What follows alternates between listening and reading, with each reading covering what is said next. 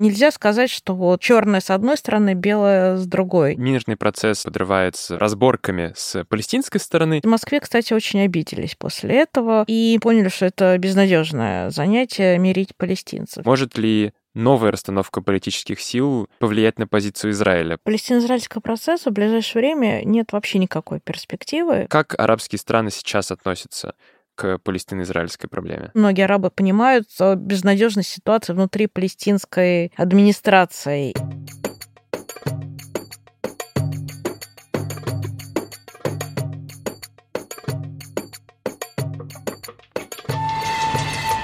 Друзья, всем привет!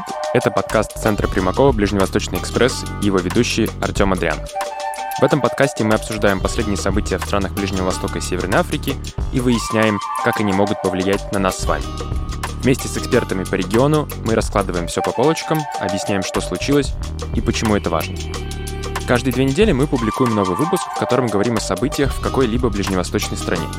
Сегодня речь пойдет о Палестине и об Израиле о недавнем соглашении палестинских партий, перспективах палестино-израильского урегулирования и влиянии на него внутренней политики Израиля. В этом подкасте упоминаются запрещенные в России организации. У нас в гостях Марианна Беленькая, обозреватель по Ближнему Востоку издательского дома «Коммерсант» и автор телеграм-канала «Фалафельная», замечательного канала о политике и экономике на Ближнем Востоке. Здравствуйте, Марианна Борисовна. Добрый день. Марианна Борисовна, для того, чтобы ввести наших слушателей в курс дела, хотел бы попросить вас рассказать о том, э, что произошло на палестино-израильском треке в этом году, потому что было несколько э, раундов эскалаций. Отличается ли это от того, что было в предыдущие годы, и остается ли уровень эскалации тем же, или что-то изменяется в палестино-израильских отношениях? Да, в этом году было несколько раундов эскалации. Один был такой типичный, вернее, даже несколько было типичных. Э, дело в том, что палестино-израильские соглаш... Э, отношения всегда обостряются в определенные периоды. Э, они связаны с еврейскими мусульманскими праздниками. Как правило, уже несколько лет подряд нарастает противостояние во время Рамадана. Иногда Рамадан совпадает с еврейскими праздниками. В этом году с Песохом, в прошлом году, насколько я помню, тоже. И плюс еще еврейский Новый год, который был совсем недавно, и серия еврейских осенних праздников. Вот как раз мы сейчас пережили вот этот второй этап. А почему противостояние в эти праздники обостряется? Потому что религиозные евреи а, пытаются, во-первых, э, прийти на храмовую гору помолиться. А, согласно таким договоренностям существующим, а, евреи могут, да, посещать храмовую гору, но не молиться там. То есть эти соглаш... договоренности были достигнуты еще очень давно ради сохранения спокойствия между мусульманами и евреями а, в этом регионе, потому что для кажд... представителей каждой религии храмовая гора — это святыня, сейчас на Храмовой горе расположены мусульманские мечети. А, мусульмане туда приходят молиться, и для них каждый приход евреев на Храмовую гору это такой, как они воспринимают это как попытку захвата, даже если такой попытки не существует. Но при этом а, есть тоже крайне достаточно экстремистские, религиозные и политические группы в Израиле, которые говорят, что никто не может отнять у евреев право молиться на храмовой горе, и они а, пытаются это сделать. И вызывает противостояние. Иногда а, плюсом были еще вот не в этом году, а в прошлом году попытки ограничить а, мусульман на вход в храмовую гору. Это тоже вызвало волну протеста. В этом году израильские власти действовали более аккуратно. А, не было такого большого ажиотажа. Но вот, тем не менее, вот возникает такое противостояние вокруг храмовой горы. Но надо сказать, что оно накладывается на несколько факторов. А, во-первых, очень тяжелое положение палестинцев а, в Иерусалиме, в Восточном Иерусалиме и в районах вокруг. А, там находится в самом Иерусалиме лагерь беженцев палестинские. Практически это единственный лагерь беженцев, который находится не на территории подконтрольной Палестине, а на территории подконтрольной Израилю. А, и люди там в таком подвешенном статусе. Они не граждане Израиля, а, собственно, как и жители Иерусалима, арабские жители Иерусалима, большинство из них, но в то же время они и у них нет и палестинских паспортов. То есть они, по сути, в таком непростом статусе и э, подвешенные находятся. Плюс э, там никто не, практически не занимается социальными вопросами в этом районе. И, и э, там очень бедная территория, там ну, всего мало. Никому, никому, собственно, они не интересны, никто за них не хочет отвечать. Естественно, в такой среде э, высокий процент роста экстремистских э, движений, особенно среди молодежи, получает популярность. И дает почву для столкновений. То есть там достаточно бросить письку, что и произошло, в общем-то, в этом году. Возвращаясь к этому году, э, ситуация стала накаляться еще в марте, вот как раз э, перед Песохом, еврейским, еврейской Пасхой, э, началась серия терактов на территории Израиля, таких одиночных терактов, уже несколько лет такое происходит, но тут очень интенсивность возросла. То есть это напад... могут быть нападения с ножом. То есть не то, что что-то взрывают в нашем понимании теракта, а палестинец может напасть на еврея с ножом, а может э, с транспортом что-то, вот поехать машина и задавить. То, ну, в Израиле это все называют терактами, собственно, по сути, это является. А эта волна терактов вызвало ответную реакцию, естественно, в Израиле, и израильские э, силы безопасности начали силовую операцию на а, территории подконтрольной Палестине. То есть они заходят туда а, и пытаются отловить тех, кто ответственен за этот теракт, а также тех, кто подстрекает к этим терактам, руководит. А, естественно, это вызвало очередную волну противостояния, потому что палестинцы сопротивлялись, естественно, а, были погибшие, в том числе а, в мае, если я не ошибаюсь, погибла палестинская очень известная журналистка, корреспондента Аль-Джазиры, было расследование.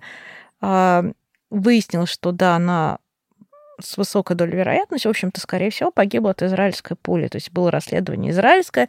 Они, в общем-то, да, согласны с этим фактом, но они говорят, что израильтяне просто не, ну, они не знали, они не специально стреляли а, в журналистку. То есть это не было целью ее убить, как а, пытались заявить палестинцы, просто она оказалась под фактически перед не в то время, не в том месте. Да, ну, это ее работа, собственно, оказаться в, то, э, в том месте, где что-то происходит, но она оказалась, по сути, перед перекрестным огнем. Но Потом было некое затишье, э, потом э, возник э, раунд небольшой войны с сектором газа. Это такая тоже происходит периодически и чуть ли не каждый год. Вот в прошлом году было побольше, в этом году как раз небольшая. Это в этот раз Израиль воевал даже не с Хамас, а, который контролирует сектор Газа, а с другой группировкой, которая также там находится, исламский джихад. Поэтому а, Хамас не поддержал, в общем-то, исламский джихад, и, ну, то есть не поддержал таким делом, не присоединился к ним, Поэтому противостояние было очень таким недлительным, в отличие от э, в прошлом году гораздо, ну, на несколько дней дольше это длилось. То есть э, как это происходит? Э, палестинцы запускают ракеты в сторону Израиля, или, или ракеты это могут быть, либо такие горящие шары, что тоже наносит ущерб. Израиль, естественно, в ответ бомбит газу. Это был такой в этот раз небольшой локальный конфликт, закончился э, соглашением о прекращении огня, в котором очень активно э, участвует Египет. Египет всегда выступает посредником между Израилем и палестинскими группировками.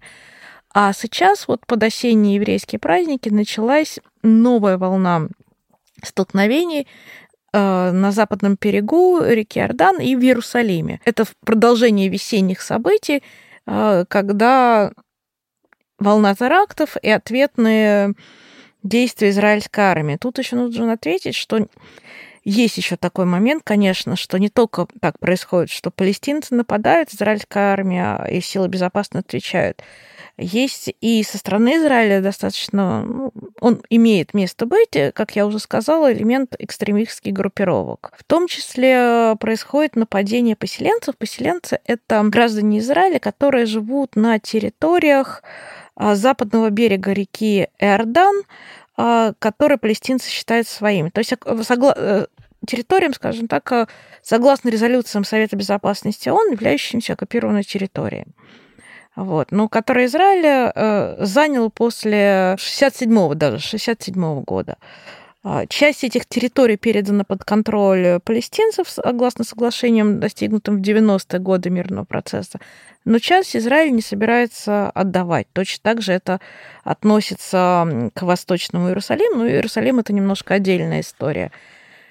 И поселенцы нападают на палестинцев, которые приходят убирать оливки. Вот недавно была очень громкая история с избитой пожилой женщиной. Палестинцам помогают сейчас израильтяне, а, представители левых движений, которые выступают за мир, и там были избитые волонтеры в том числе.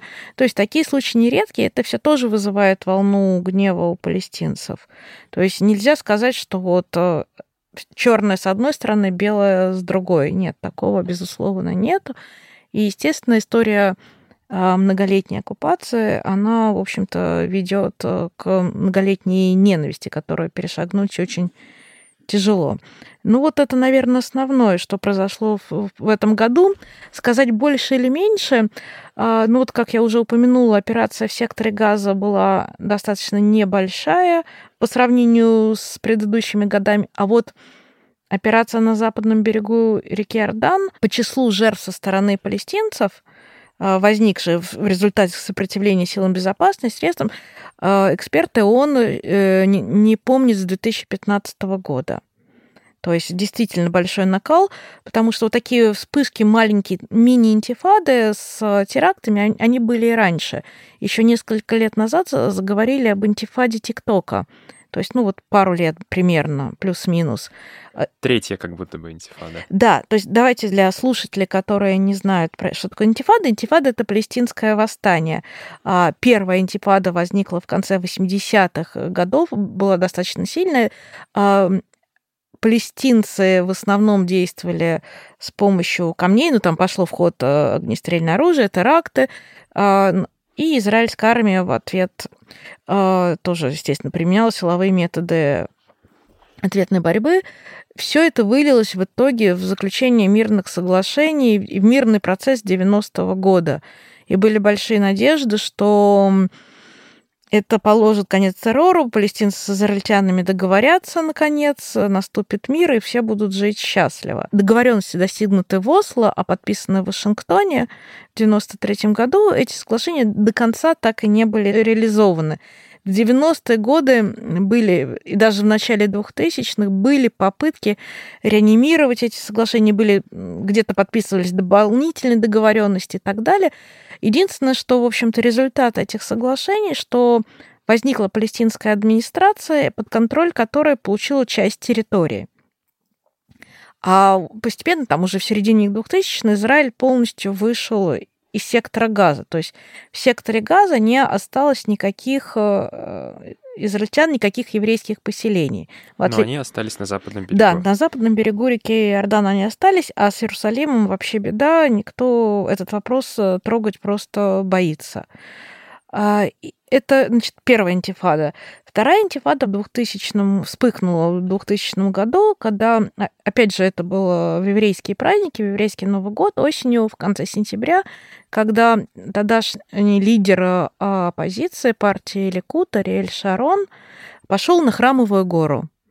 И это вызвало волну протестов с палестинцев, столкновений, которые перели, э, перешли в столкновения ну, практически по всей территории. И эта интифада продолжалась несколько лет. Израильтяне входили на территорию вот в западном берегу не так, как сейчас просто заходят, терри... э, заходят силы безопасности, какой-то населенный пункт проводит мини-операцию, выходит. А там были просто введены войска, были стояли танки около резиденции Ясера Арафата, тогдашнего лидера Палестины, операция «Защитная стена», когда Израиль именно очень плотно вошел запад, на западный берег реки Иордан с, на зем, с армией просто, а, была 2002 год. И вот сейчас в Израиле идут депады, а стоит ли начинать вот эту операцию защитной, вторую операцию аналогичной защитной стене? То есть сейчас а, та операция, которая проводится Израилем, идут споры, эффективно ли так вот заходить в населенный пункт, выходить, э, помогает ли это волну терактов, это не останавливает, что делать. Но все равно, конечно, по сравнению с 2000 годом, того уровня интифады еще пока нет. Э, нет такого количества терактов, нет таких крупных терактов. Тогда были не просто нападения с ножом, а именно взрывы, гибли дети. Очень известный теракт был а, в 2001 году, когда была обзорная дискотека, там очень много выходцев из России погибло, а, ну, дети-подростки. И, соответственно, очень много детей гибнет из палестинской стороны, и подростков и в результате и бомбардировок, и военных операций. Это, ну, вот сейчас это в основном в Газе, но сейчас подростки тоже есть среди погибших палестинцев. Заходят израильские силы безопасности, они начинают кидать в них камни. Израильтяне отвечают отнюдь не камнями. Поэтому есть э, погибшие. И потом были разные периоды, проще, сильнее. В какие-то годы Израиль в основном был сконцентрирован на противостоянии с Хамас, который взял под контроль сектор газа в 2007 году. С западным берегом плюс-минус как-то было затишье. А ситуацию на западном берегу контролирует палестинская администрация а, во главе с, э, с движением Фатха. Это крупнейшее, одно из старейших палестинских движений на данный момент. И последние годы возникают такие вот волны одиночных терактов и заговорили об антифаде ТикТока. Сейчас это звучит все чаще. А, что происходит? Просто молодежь палестинская, они когда что-то делают, начинают выкладывать в соцсети это. Ну, может быть, какой-то одиночный теракт, нападение.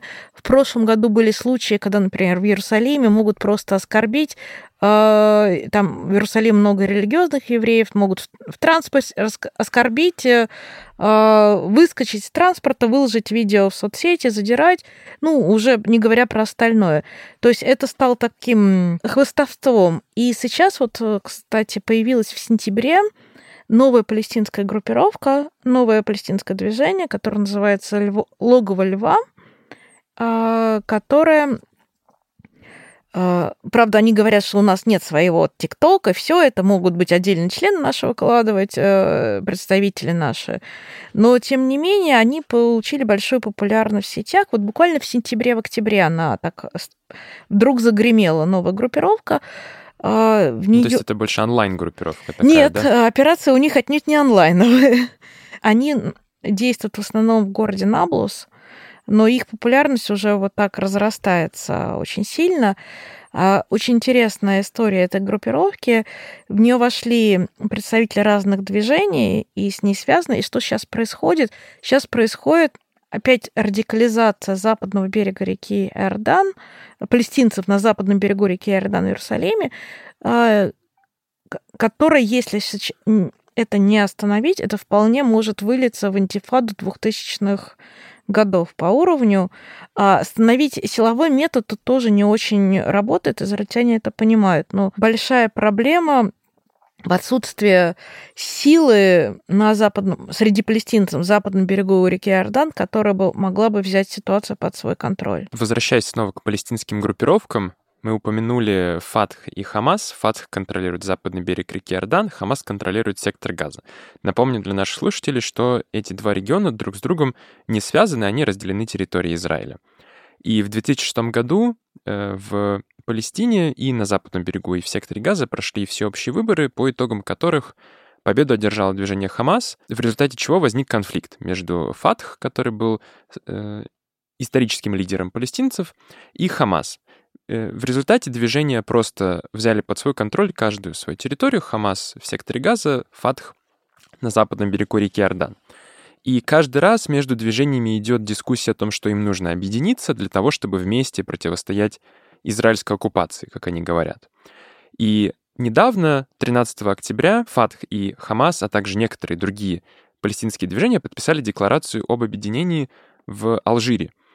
Э, можно ли считать это какой-то новой попыткой создать э, фр- такой общий фронт в Палестине, да, включить туда какие-то старые и новые группировки и выработать общую переговорную позицию по отношению к Израилю, чтобы, может быть, остановить будущую эскалацию.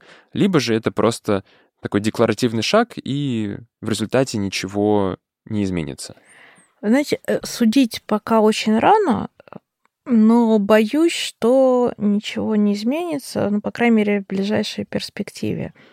А, дело в том, что значит, в 2007 году Хамас захватил власть, и тогда окончательно произошел раздел между Хамасом и Фатхом, э, то есть они прекратили разговаривать, контактировать, но было много попыток их примирить, в том числе со стороны арабских стран. А, и за последние несколько лет таких попыток было несколько, извиняюсь за тавтологию. Одна из них была очень известна в 17 году, как раз практически на десятилетие раскола.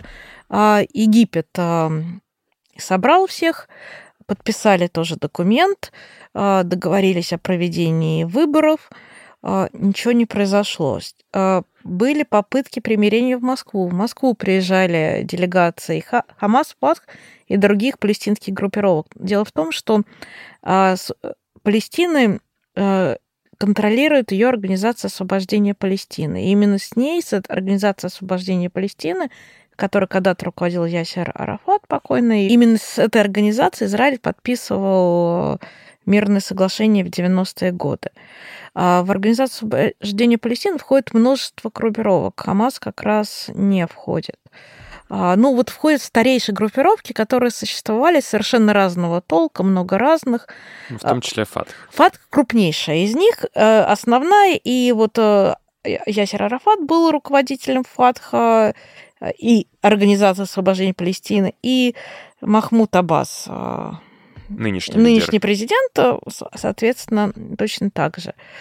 А, проблема в том, что, как вы сказали, последние выборы, во-первых, президента Палестины а, были в 2005 году а, после смерти Ясера Арафата, а парламентские выборы в Палестине вот чуть позже, как вы упомянули.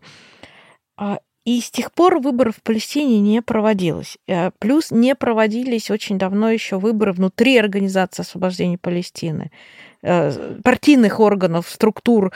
Дело в том, что э, еще в чем особенность Организации освобождения Палестины, в нее входят не только палестинцы, живущие в самой Палестине и движение, но палестинцы диаспора. Палестинцы очень сильно раскиданы, и могут, и многие руководители палестинских движений не живут отнюдь в Палестине. У Хамаса, кстати, то же самое. Есть представитель, глава Хамас в Газе, а есть э, представители, которые живут постоянно в Катаре. И, соответственно, нет выборов, нет никакого движения, э, структура бронзовеет, молодежь понимает, что ей никакого вообще входу, и, в общем-то, на палестинских территориях э, творится черт что. Вот возвращаясь в Москве, в Москву приезжали палестинские группировки, почти договорились тоже. В последний момент отказались э, подписывать документ. Я уже не помню, что там было, но вот какой-то из, вот, из ерунды практически. Вот пошли ну, на принцип. Нашли повод. Да, нашли повод не подписывать. В Москве, кстати, очень обиделись после этого. И, в общем-то, поняли, что это безнадежное занятие мирить палестинцев. С тех пор много что было. Последний год активно очень этим вопросом занимается Алжир. И была летом встреча первая за много лет а, как раз а, Махмуда Аббаса с лидером а, Хамас в Алжире она состоялась, а сейчас в Алжир приезжали группировки палестинские подписали этот документ. Суть этого документа, в общем-то, он похож на все предыдущие аналогичные документы, что давайте объединимся, наконец проведем выборы внутри Организация освобождения Палестины, а также парламентские выборы и президентские выборы. Выборы должны были состояться еще в прошлом году, на самом деле, согласно предыдущим договоренностям. А, но тогда их отменили, отложили, нашли предлог то, что израильтяне не разрешили проводить выборы в Восточном Иерусалиме. Ну вот я говорила, что статус жителя Восточного Иерусалима не урегулирован. И непонятно как. А, Аббас сказал, ну тогда мы не будем вообще проводить выборы. И сейчас они ставят Иерусалим как условие проведения выборов. Но, в общем-то, для партии ФАТХ это оказалось очень удачным предлогом, потому что они понимали, что, скорее всего, они проиграют не только в секторе газа, но еще и на западном берегу.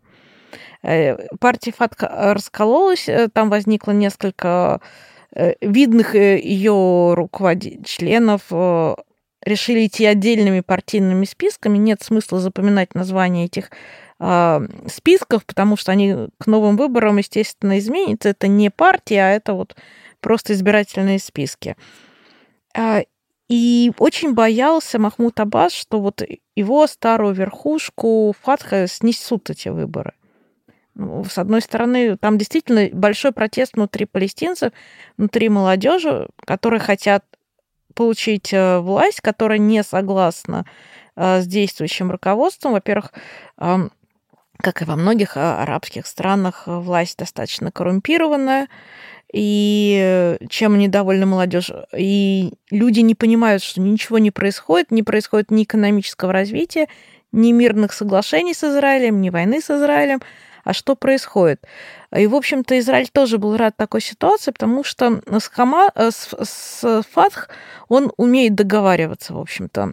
А с, и со, структурами безопасности Фатха Израиль вполне себе работает и сотрудничает, хотя палестинцы много раз говорили, что в ответ на какие-то операции Израиля, что они разорвут все соглашения с Израилем. Это, это очень много раз. Это говорится да. бесконечно, на какой-то момент стихает, но тем не менее уже можно просто даже не реагировать, когда они это говорят.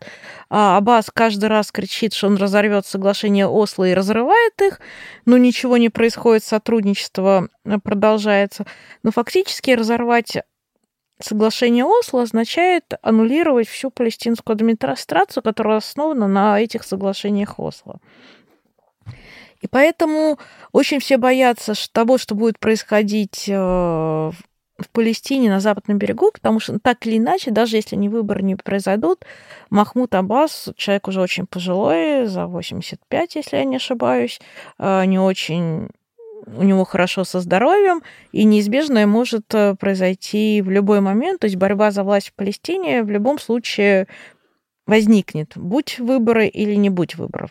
Это может быть вопрос не этого года, но ближайшего времени так или иначе в силу естественных причин. И Сейчас, естественно, вот этот подогрев антифады э, в сопротивлении это во многом э, можно сказать, что начало борьбы за власть внутри Западного берега, за влияние, за умы молодежи, потому что если возникнут новые, как это и было во время той интифады предыдущей, возникнут новые лидеры, которые ведут за собой молодежь, командиры полевые, а, то, естественно, у них и больше шансов э, получить э, какие-то голоса на выборах, если израильтяне их не посадят. Ну, в принципе, это не мешает. У нас есть э, с предыдущей там антифады сидят многие палестинские лидеры в тюрьме, и не мешает э, им баллотироваться в палестинский парламент. То есть э, как-то так. Ну, другое дело, что они фактически ничего не могут, это скорее символично, но тем не менее. Ну, вот получается, что мирный процесс, с одной стороны, подрывается внутриполитическими разборками с палестинской стороны, но с другой стороны есть и внутренняя политика в Израиле, где тоже в последние годы все большее влияние получают такие правые партии с даже религиозными, э, религиозным уклоном. Особенно на фоне того, что 10 лет премьер-министром страны был Бенемин Нетаньяху, который после каждых выборов входил в коалицию с вот этими такими правыми и даже праворадикальными партиями. Можно ли говорить о том, что, с одной стороны, политика Нетаньяху привела к такому обострению? И может ли новая расстановка политических сил после прошедших выборов и после будущих выборов повлиять на позицию Израиля по э, палестино-израильскому процессу? Вы знаете, скажу так, у палестино-израильского процесса в ближайшее время нет вообще никакой перспективы, вне зависимости от результатов выборов в Израиле или Э, Палестине. Ну, по крайней мере, в ближайшей перспективе. Бенемин Нетаньяху действительно находился 12 лет у власти, были разные годы, о мирном процессе вообще его давно похоронили. И, в общем-то, всем было удобно ничего не делать. В том числе и Нетаньяху, потому что а, что происходило в те же 2000-е? Дело в том, что мирный процесс означает решение э, тех территорий, которые вот особо болезненно сейчас будет отдавать Израилю. Это часть... То есть все, что Израиль мог себе позволить отдать, он уже отдал под контроль. Ну, там есть еще плюс-минус, можно вот как-то колебаться. Это статус Восточного Иерусалима и закон о возвращении палестинских беженцев. Израиль никогда не пойдет. Вот даже в последнем интервью перед выборами действующий премьер-министр Ейр Лапид сказал, что он хочет добиться Э, заключение соглашения с палестинцами, что на этой земле должно существовать два государства, Палестина и Израильское. Это редкий политик израильский, который об этом говорит. Э, вот. Но он говорит, что если палестинцы поднимут вопрос о законе о возвращении палестинцев, никаких переговоров не будет вообще. О чем идет речь? Что есть палестинцы, э, которые после 48 года войны за независимость, как ее в Израиле называют, или война 48 года, как палестинцы, а также после 67 года, войны 67 которую в Израиле называют шестидневной, э, в арабском мире июньской войной, покинули территорию, э, где они жили, то есть это были арабские населенные пункты или смешанные населенные пункты, а, но они бежали, покинули свои дома и уже никогда туда не вернулись. Там сейчас территория государства Израиль. Это в основном те, которые в 1948 году территория государства Израиль, те, которые после 1967 года он считает э, оккупированной территорией. А вот то, что вот беженцы 48 года, это беженцы, которые, например, из Хайфа они э, бежали, а, из Яфа, из Назарета, то есть из очень многих городов. То есть есть арабское население, которое там осталось, но многие бежали. Вернуться им туда Израиль позволить не хочет, не может, потому что это угрожает э, факту существования Израиля. То есть это изменится демографический баланс. Слишком много беженцев вернется. Ну, во-первых, это уже сколько поколений, какие семьи. То есть э, где выросли эти люди. То есть они живут э, очень... Так же, как евреи много лет мечтали вернуться на Святую Землю и вернулись. Теперь точно о том же мечтают палестинцы. Но я не вижу в современных, ну, как бы ситуации возможности, чтобы Израиль согласился на этот закон. Для палестинцев отказаться от этого закона, ну, это то же самое, что евреям было э, э, сказать, откажитесь от мечты, вот то, что евреи говорят все время во время пасхальной молитвы в следующем году в Иерусалиме. То есть это никто никогда не откажется, даже, может быть, если этот человек никогда и не собирается на Святую Землю, но это вот в религиозными был фактор для евреев, а для палестинцев это такой фактор формирования нации, тоже системы образующей. И поэтому очень тяжело говорить э, об этом. Ну, понимая, что, может быть, это никогда не произойдет, может быть, какой-то палестинский политик бы и пошел бы на это, э, подписывать. Поэтому и подорвались, э, в общем-то, соглашения 90-х годов. Там что можно договорились, а дальше застоприлось, и нужно было что-то делать, но не получалось. А могут ли на это повлиять арабские партии, которые работают в израильском политическом поле? Потому что на выборах в Кнессет проходят э, поли- арабские партии, которые возглавляют арабы, которые отстаивают интересы арабов, проживающих на территории Израиля и имеющих израильские паспорта как раз. Э, и недавно в, на последних выборах э, в Кнессет прошла партия Рам, которая даже вошла в коалицию э, правящую, могла ли она каким-то образом повлиять на позицию израильтян? То есть говорили о том, что, например, во время эскалации весной э, просто само присутствие РАМ в коалиции неким образом сдерживало израильские силы безопасности от каких-то чрезвычайных мер. Э, действительно ли это было так? А, да, был такой момент, потому что, во-первых, это впервые произошло, когда арабская партия вошла в коалицию, в израильскую коалицию партийную. А, И у них не было министерского портфеля, но у них там были важные посты в Кнесте, за, замминистерские портфели и так далее. Да, вы правы, что это влияло на сдерживание, ну, то есть на политику э, правительства Израиля, как они реагировали. И именно поэтому в этот раз э, во время Рамадана в Иерусалиме не было такого обострения, как это было год назад при Нетаньяху. Но потому что коалиция израильская очень шаткая была, она в итоге развалилась, поэтому мы идем э, на выборы, вернее, Израиль идет на выборы 1 э, ноября, но это никак не влияет на вопросы такие принципиальные, как мирное соглашение. То есть это вопрос идеологии, это не вопрос практики, как э, операция. Тут э, должна быть, должен быть такой пересмотр идеологии сознания с обеих сторон, который я даже сейчас себе вообразить не могу. Тем более, что люди, в том числе и в Израиле, и в Палестине, очень многие разочарованы мирным процессом 90-м и не хотят пойти еще раз по этому пути, потому что они видят, что это ни к чему не привело. И вот если первый вопрос это беженцы, а второй вопрос это Иерусалима. Потому что для Израиля Иерусалим единая и неделимая э, столица.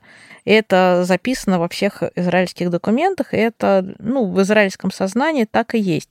А напомню, что, в общем-то, не все страны признают Иерусалим как столицу Израиля, а, но, в принципе, сейчас появилась корректная версия, признают Западный Иерусалим. Восточно не признают, в том числе, кстати, и российский МИД, Западный Иерусалим признает столицей Израиля, но мы не перено... Россия не переносила туда посольство, в отличие от США а, и еще нескольких стран.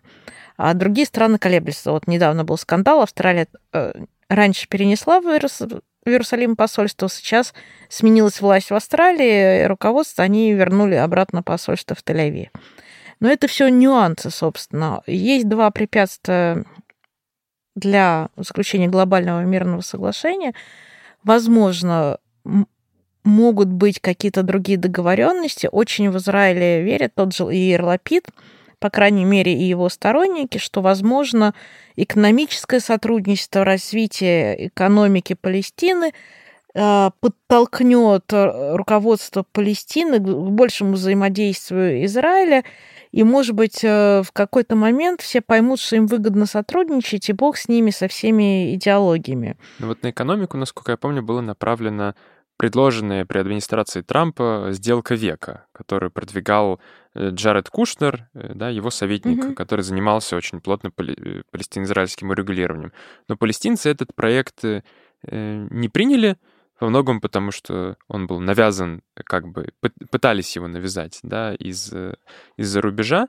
Э, можно ли представить себе какой-то совершенно иной взгляд на палестино-израильское регулирование, да, если это не мирный процесс продолжения Осло, то это действительно экономическое сотрудничество или, или что это может быть? Нужно прожить несколько поколений, чтобы люди снова посмотрели друг на друга с, с другой перспективы?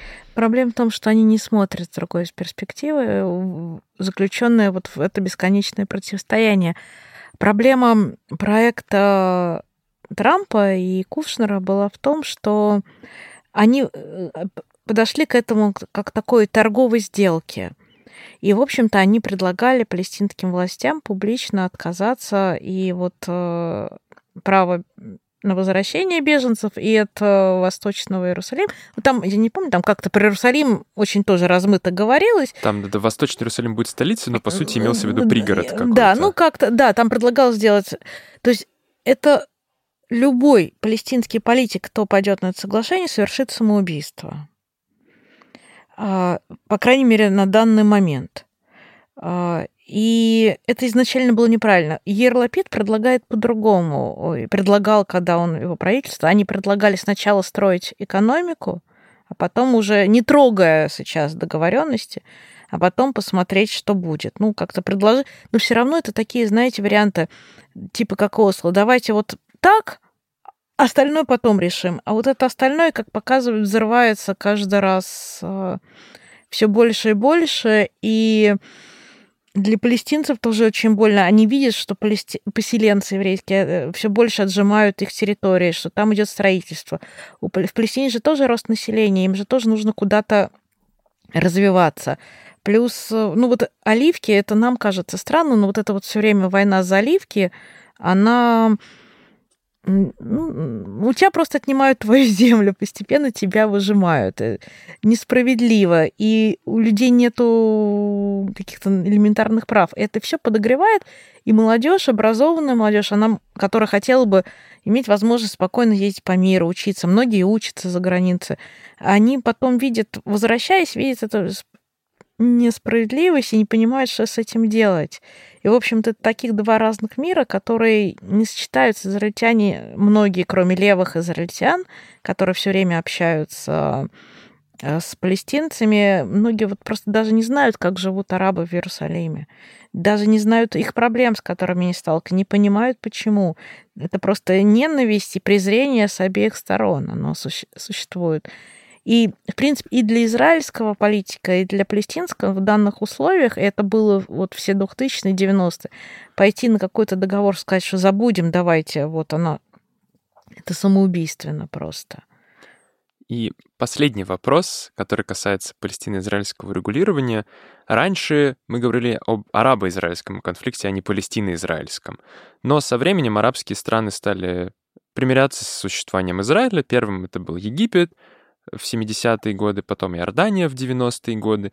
И вот совсем недавно, в 2020 году, появились так называемые соглашения Авраама, по которым Объединенные Арабские Эмираты, Бахрейн и Марокко э, установили дипломатические отношения с Израилем, признали его существование. В какой-то момент к ним хотел присоединиться Судан, но с ним ситуация не совсем ясная. И можно ли говорить о том, что арабские страны э, окончательно потеряли надежду каким-то образом э, помочь палестинцам создать собственное государство и таким образом осуществить решение о создании двух государств, как это подразумевает арабская мирная инициатива, выдвинутая Саудовской Аравией в 2000-е годы. Как арабские страны сейчас относятся к палестино-израильской проблеме? Ну, собственно, оба термина существовали и раньше, и арабо-израильский, и палестино-израильский. Просто арабо-израильский делился, дел, делился и делится еще на много составляющих. И сейчас очень важно понимать, что есть часть стран, которые вы упомянули, действительно пошла на договоренности с Израилем, установлены дипломатические отношения на, на том или ином уровне. А, кстати, во время вот те страны, как Иордания, Египет, э, было даже в 90-е годы больше, ну, многие заморозили. Да, были торговые во, представительства. Да, в том же Катаре, да. Угу. Ну, во время интифады 2000-х многие отношения были заморожены. Вот кто-то сейчас их возвращает обратно, как Марокко, кто-то Катар и не пытается. Но плюс есть, конечно, такое негласное сотрудничество, нет дипломатических отношений и даже экономических между Катаром и Израилем, но есть сотрудничество в сфере безопасности, потому что Катар один из главных э, посредников между Израилем и движением Хамас в секторе Газа. А Саудовская Аравия очень интересный момент. Она тоже не идет ни на какие дипломатические соглашения, но есть сотрудничество тоже в сфере безопасности. Есть э, Саудовская Аравия разрешила израильским самолетом, пролета... или самолетом, летящим в Израиль, э, лететь над своим пространством воздушным. Причем, ну, сделали они так аккуратно, они сказали, что это для Израиля разрешение. А типа те, кто летит в Израиль любым авиакомпаниям, летящим в Израиль или без. То есть это ну, обошли аккуратно этот момент. Естественно, мирный процесс идет во многом с теми странами, с которыми нечего Израилю делить. У нас еще остается, ну, плюс некоторые страны, как Ирак, э, делить нечего, но все равно мы будем верны идеям борьбы палестинского народа. И надо сказать, что ни одна, на самом деле, арабская страна официально не отказывается от поддержки палестинцев. На любом саммите ЛАГ, Лиги арабских государств, палестинский вопрос стоит.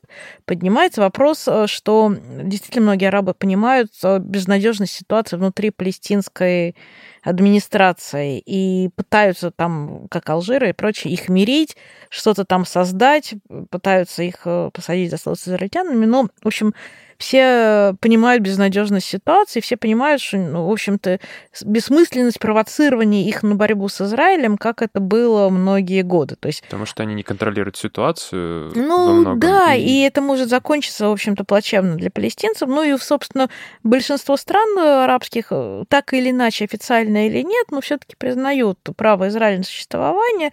Ну, смирили. Кто-то смирился, кто-то э, нет, но так или иначе понимаешь, что бессмысленно поощрять палестинцев на борьбу, это несет много проблем экономически. Это есть и другие, собственно, враги, есть и другие проблемы. Никому это сейчас не надо, и ради палестинцев арабы там не будут устраивать, э, условно говоря, нефтяной эмбарго для кого-либо. То есть это, этого не будет. Но при этом остается конфликт э, Израиля с Ливаном, территориальный, который, кстати, тоже может быть сейчас э, не то чтобы урегулирован, но сейчас готовится тоже очень интересный документ, соглашение о демаркации морских границ Израиля и Ливаном. Это не мирное не соглашение, даже не один документ. Это документ, который Ливан подписывает с США, и Израиль отдельно подписывает с США – а, ну, тут вопрос еще, если будет новое израильское правительство его соблюдать, будут ли его соблюдать дальше ира, э, ливанцы. Но, тем не менее, это как прецедент, что стороны могут договориться, опять же, из экономики. Они пошли на это, чтобы разделить контроль над газовыми месторождениями. Если бы не газовые месторождения, они бы еще 10 лет с друг с другом припирались. Точно так же, как это происходит, э, у них еще есть спорная территория по суше, а, которая, и там спор не только между Израилем и Ливаном, там между Израилем, Ливаном и Сирией идет. И там спор продолжается, и конца ему не видно, и линия демар... демаркации сухопутных границ даже не, не обсуждается. А вот газ, ради газа договорились. И может быть вот так вот. Если и... будут экономические интересы, то есть с палестинцами договорятся. Э, ну, да, но пока просто не возникло таких э, возможностей, и перспектив таких нету. А, но это, опять же, не мир. Это вот... Я не знаю, может ли быть мир построен на экономике. Наверное, может, но в данном случае нужно действительно, чтобы прошли десятилетия спокойного существования, когда стороны не будут э, друг друга убивать, и не будет терактов, ответных операций, не будет унижений, будет развитие. То есть если люди поймут, что им и так хорошо, то они, конечно, будут на любую экстремистскую группировку, возникненную в Израиле или в Палестине, смотреть косо. Но пока до этого очень-очень далеко. Об этом мечтали и в 90-е, и был Шимона Переса, покойного, тоже план, что новый Ближний Восток, где будет все в мире и процветать, и этого нового Ближнего Востока, ну, с одной стороны, нет, а с другой стороны, он, да, немножко проявляется вот в этих э, арабо-израильских соглашениях. Но, повторю, вот те арабы, с которыми мирится Израиль, они, за исключением Египта и Иордании, с которыми урегулированы территориальные вопросы, все остальные далеко от Израиля. Им все равно. Им нечего делить, им выгоднее сотрудничать. Палестинцам, сирийцам и ливанцам не все равно. А палестинцам, и, в принципе, палестинцам по поводу Иерусалима не все равно всему не только арабскому, но и исламскому миру тоже. Это тоже такой вопрос, который очень больной не только с точки зрения политики, но и религии. Марьяна Борисовна, спасибо большое за такой подробный, детальный и одновременно всеобъемлющий рассказ о том, что происходит сейчас между Палестиной и Израилем, между Израилем и арабскими странами. И э, вновь всем рекомендую телеграм-канал «Фалафельная», в котором э, можно найти э, как и рассуждения про экономику, так и про политику в Израиле, Палестине и на всем Ближнем Востоке. Спасибо. Спасибо вам.